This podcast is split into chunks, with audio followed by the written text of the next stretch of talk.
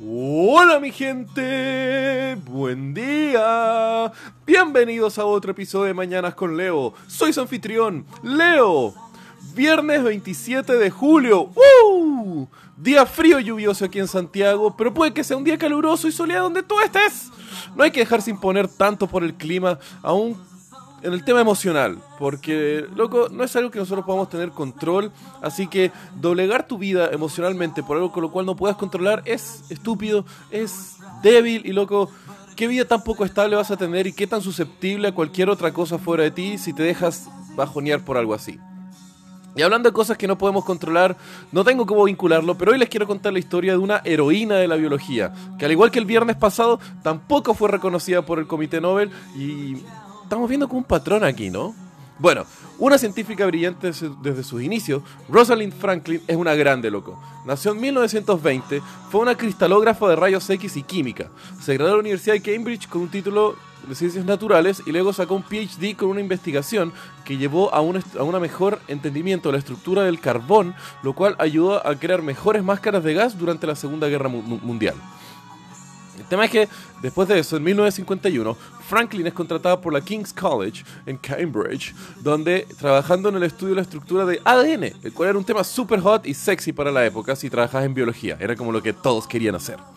El tema es, ahí ella se especializó y hizo un mejoramiento en las técnicas de cristalografía y procesamiento de imágenes mediante la radiación así de poderosos rayos X a placas húmedas de ADN para poder lograr imágenes nítidas y así tener una mejor idea y una visión de cómo era esta estructura molecular.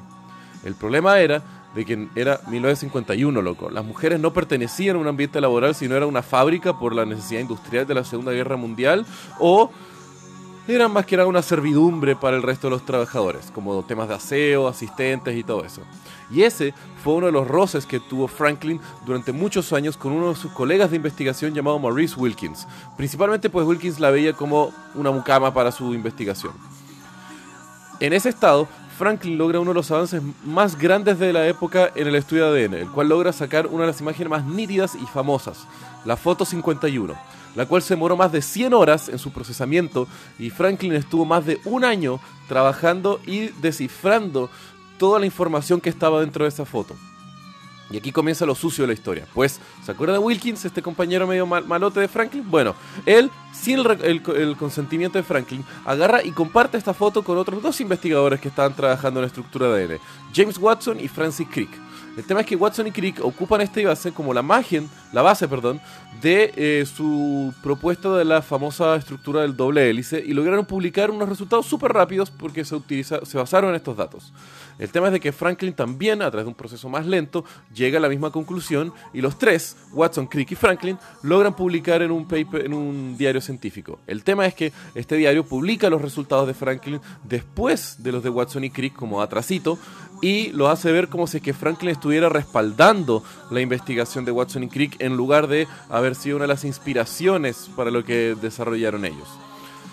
Y aquí comienza lo más trágico de la historia. En 1962, Watson, Crick y Wilkins, sucio Wilkins, reciben el premio Nobel por su trabajo en el diseño de la estructura de ADN gracias a la base que habían sido el trabajo en las imágenes de Franklin, sin haberle entregado reconocimiento y también porque la Comisión Nobel no entregaba premios póstumos.